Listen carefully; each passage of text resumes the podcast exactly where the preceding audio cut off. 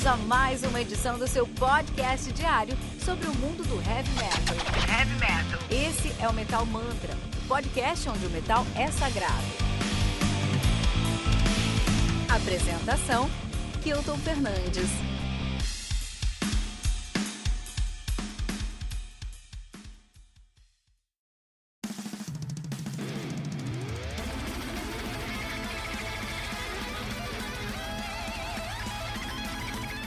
Aura of Iniquity do Dead World Reclamation, lançado no dia 23 de abril. Abril, né? Aura of Iniquity, que conta com 10 músicas atualizando 48 minutos de play. Dead World Reclamation, que é uma banda de technical death metal, de deathcore também. Os caras são de Tampa, no Arizona, nativa desde 2017. Tem dois álbuns lançados, o debut Sentient de 2017 e agora o Aura of Iniquity de 2021. Eu tava esperando, tava contando os dias para esse lançamento, tá?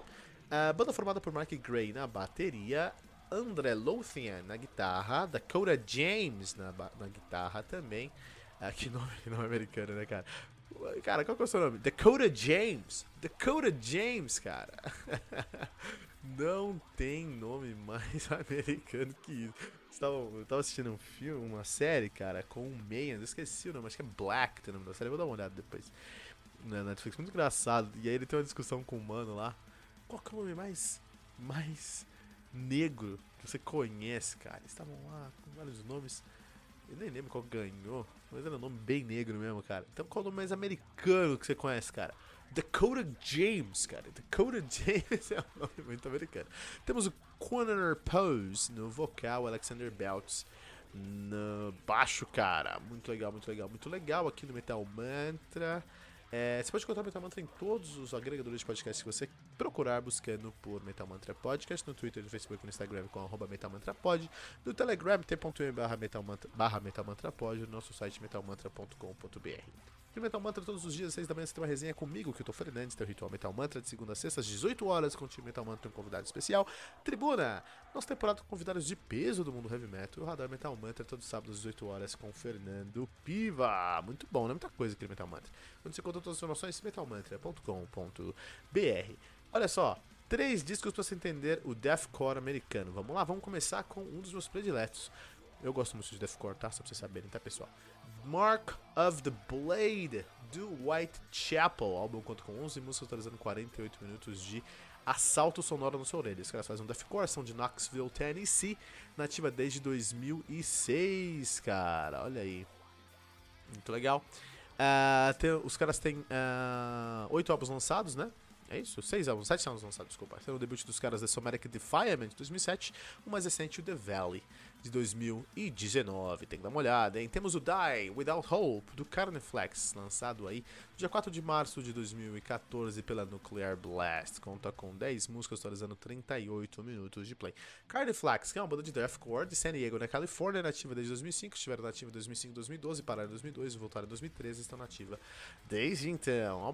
A banda tem aí também aí 7 discos lançados, sendo o debut dos caras o Dead in My Arms, de 2007. Eu tô recomendando Die Without Hope, Die Without Hope, de 2014, mas o mais recente dos caras é World War 10, de 2019. Temos aí também, pra gente terminar nossa trinca, três dias, três discos todos os dias aqui recomendados para você, tá bom?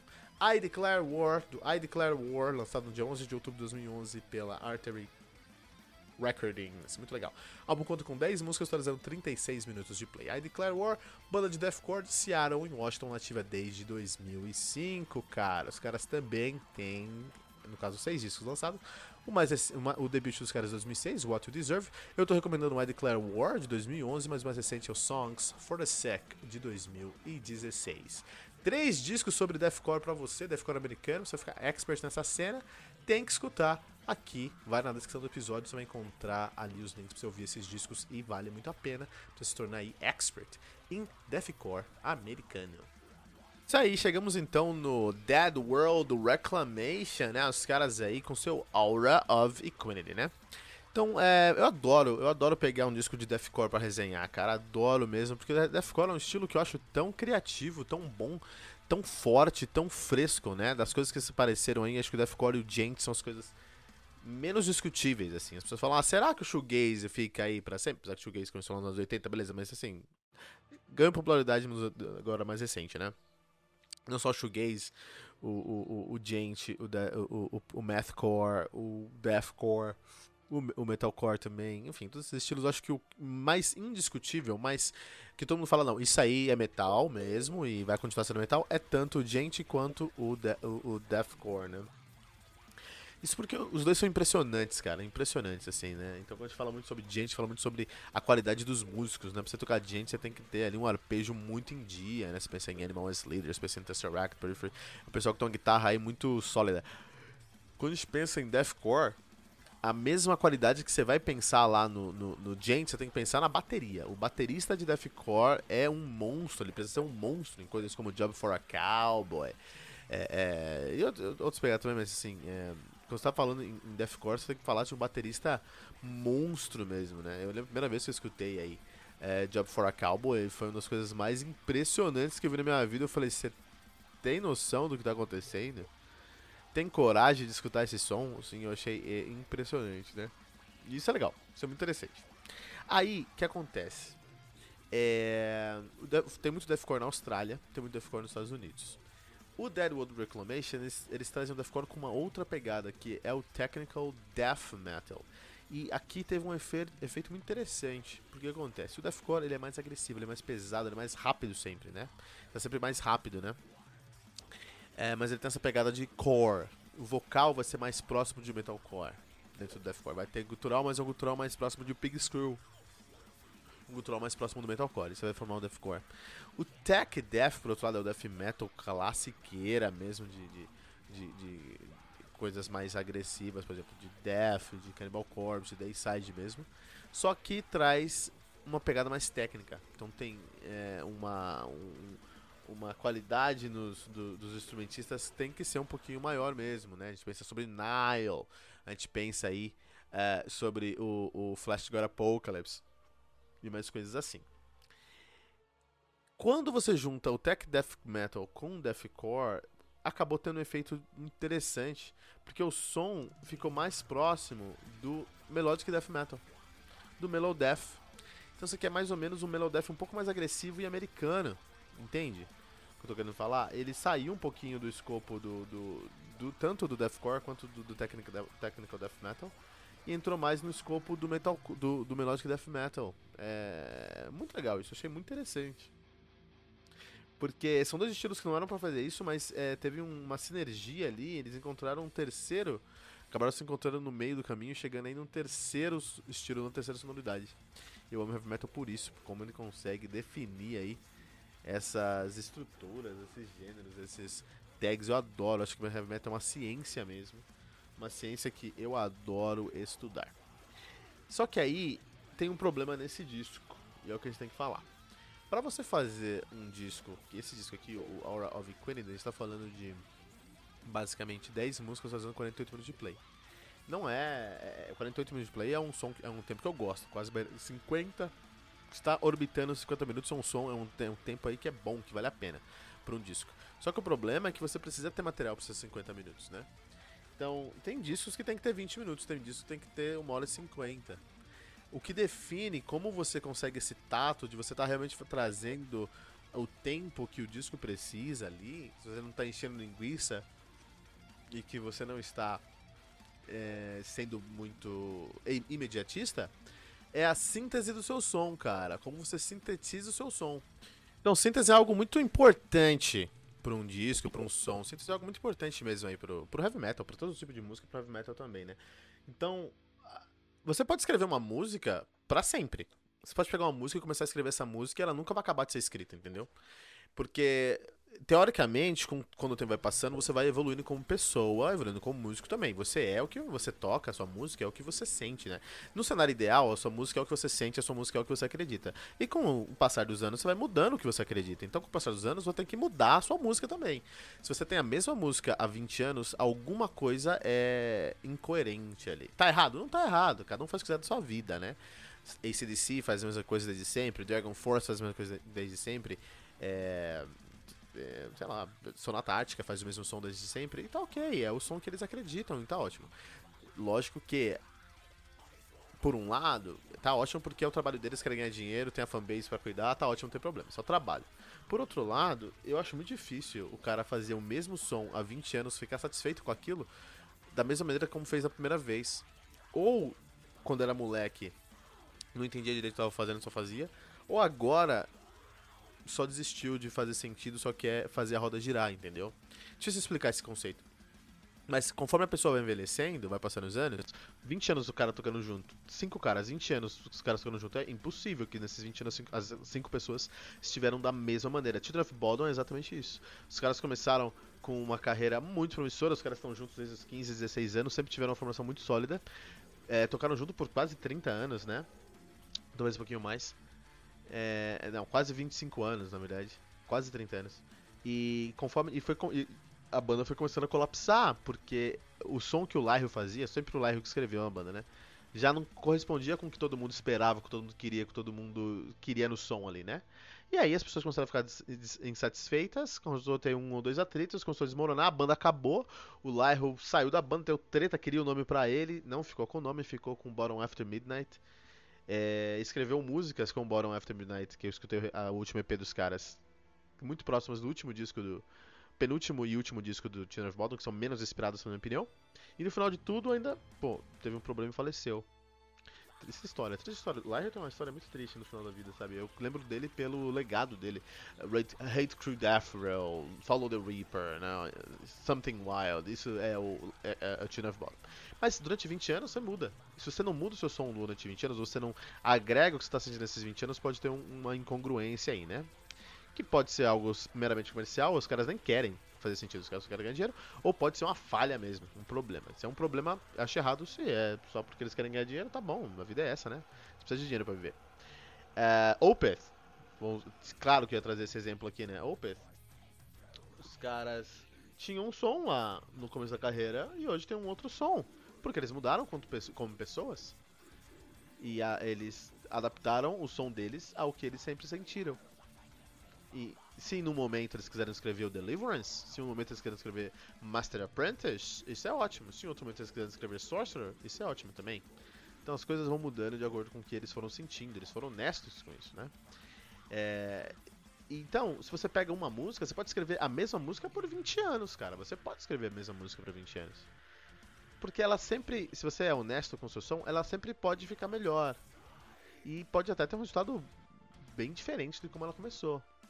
Então, o grande desafio da síntese é saber onde que essa música começa e onde essa música termina. Quando é que minha música terminou? Quando é que eu tenho que parar de escrever essa música? Quando é que essa música cumpriu o propósito dessa música? I Want Out, Halloween, é uma música muito simples, que cumpre o propósito daquela música naquele, no que provavelmente sabem que parte 2, naquele disco, naquele momento do mundo, do, tanto do, da banda, quanto do disco, tanto do disco, quanto da banda, quanto do gênero. I Want Out, com, o papel do I Want Out era criar uma música comercial que ainda tivesse uma carga de, de, de é, técnica que fosse suficiente, que tivesse um, um, um som que fosse tanto é, acessível para pessoa que não conhece, quanto agradável para pessoas que já conheciam heavy metal. Então esse era o objetivo do I Want Out e tá ali resolvido com o que tinha. Lógico que se os caras vou revisitarem a música a cada ano, os caras têm quase 40 anos de banda se os caras revisitarem a, a, a, aquela música a cada ano, eles vão fazer cada vez mais. E vão mudar muito a música, né? Mas esse não é o propósito dessa música, esse é meu ponto, tá? E aí que tem um pecado no Dead World Reclamation, cara. As músicas aqui, elas têm uma, um, um, elementos muito interessantes, então os riffs são bons, é, as baterias são excelentes. Esse disco é um disco para bateristas. Se você escutar esse disco, se você quer ser um baterista, tira, essa, tira esse disco inteiro. Pega esse disco e aprende a tocar tudo desse disco. Você vai ser um baterista impressionante no final. É, eu sempre falo para amigos que estão querendo tocar um instrumento, falo, meu, pega um CD e tira tudo aquele CD. Se você fizer isso e tocar esse CD por seis meses, pode demorar muito pra aprender, mas você, depois que aprendeu, toca aquela música por seis meses, tira de cor, você já é músico, ponto, acabou. É muito louco. Enfim, paralelo, paralelo a isso, é um disco que tem uma bateria incrível, tem guitarras que funcionam muito bem. O vocal eu gosto, o vocal ele tá flertando mais com death metal do que flertado com deathcore, e por isso que ele traz essa pegada, na minha opinião, de metal, de, de, de melodic death metal. Pra mim, esse aqui é um disco mais próximo do melodic death metal, com elementos de deathcore, né? É, então tem uma certa camada de criatividade. Mas quando eu comparo esse disco com o disco do, do, do Syllasis, do, do, do, por exemplo, é, falta muito riff, falta muito conteúdo, falta muito o, o é, falta muita consistência, né? É, eu sinto que esse disco aqui foi esticado. Eu sinto que esse disco aqui foi um disco onde é, os riffs estão lá e funcionam bem, entendeu? Mas foi um disco que eles, sabe, torceram para sair a última gotinha, ele parece ser mais longo do que ele deveria. Eu acho que as convenções podiam ser mais curtas, né? Os solos funcionam bem, mas os solos demoram muito para entrar, porque tem muita ponte, as pontes todas são muito grandes. Então, assim, quando, quando você, é, você tem banda, se você tá escutando Metal Mantra aqui, você tem banda, com certeza você já teve esse sentimento, que é um sentimento, você tá tocando no ensaio e tudo mais, a gente faz um no meio do, do ensaio. Porque você não tá cansado, você tá gostando daquilo, mas a música é tão burocrática, aquele ensaio é tão burocrático, você só faz, entendeu? Só faz, só faz. É, é, é, o som. Isso é um problema, entende? E isso é o que eu sinto nesse disco. É um disco que eu escutei, eu achei muito bom, muito bem feito, tem muito talento, muito talento na banda. Mas em alguns momentos falei, é, cadê o próximo parte aqui? Eu fiquei tentado a dar um skip, sabe, na, na música. Tipo o, o Yuri Brown lá no grupo, tá sempre dando skip nas pessoas. Fiquei tentado a dar um skipzinho, assim, né? No som, cara. Eu fiquei, tentado. Enfim. É, pecou, pra mim esse disco é incrível, impressionante. Pecou por não ter um Josh Middleton, né? O Silas uh, faz disco e faz uh, o último disco dos caras, o, o, o Cycle of Suffering, dá uma procurada aqui no Metal Mantra, lá metalmantra.com, é, Cycle of Suffering, você encontra esse disco essa resenha, foi no ano passado. É, tem muito é, riff por metro quadrado, porque o nosso querido Josh Middleton, ele é um monstro da guitarra.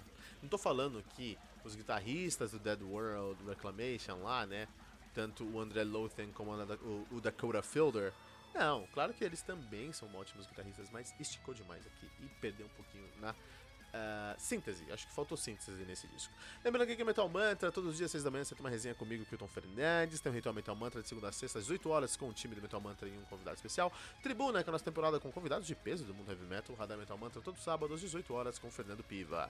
Lembrando que você pode encontrar o Metal Mantra em todos os agregadores de podcast, buscando por Metal Mantra Podcast, no Twitter, no Facebook no Instagram como arroba Metal Mantra Pod, no Telegram como t.me barra Metal Mantra Pod e no nosso site metalmantra.com.br.